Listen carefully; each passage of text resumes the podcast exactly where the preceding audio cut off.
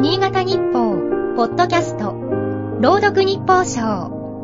この番組は、新潟日報のコラム、日報賞を、新潟県内の地域 FM10 局が、持ち回りで読み上げます。3月9日。食料品を買いに行き、手に取った商品が値上がりしたかなと思う機会が増えた。生鮮品もそうだが、調味料なども5円、10円と小幅に上がった気がする。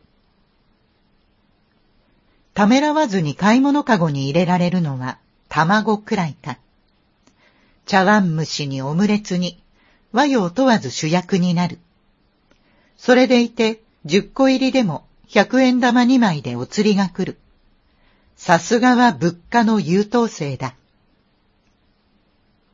考えてみれば不思議だ。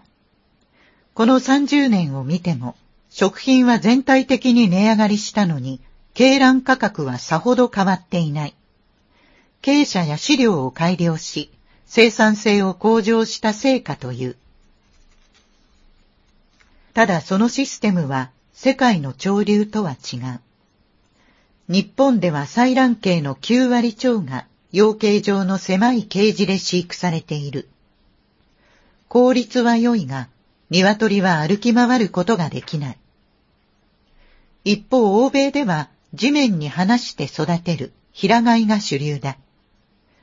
日本は家畜を快適な環境で飼育するアニマルウェルフェア、動物福祉の取り組みが遅いと指摘される。アニマルウェルフェアが国内で注目されたのは一昨年。元農省が鶏卵業者から賄賂を受け取った汚職事件が浮上してからだ。国際基準に沿うと、多額の設備投資を強いられると懸念した業者側の事情が背景にあった。汚名返上となるか。農林水産省はアニマルウェルフェアの推進指針を策定し、政府主導で生産者の取り組み改善を後押しする。生産コストが上昇し、販売価格が上がることがあるかもしれない。けれど、私たちが生きるためにもらっている命でもある。安さにばかり目を向けてはいられない。3月9日の日報賞は、FM 雪国の山崎が朗読いたしました。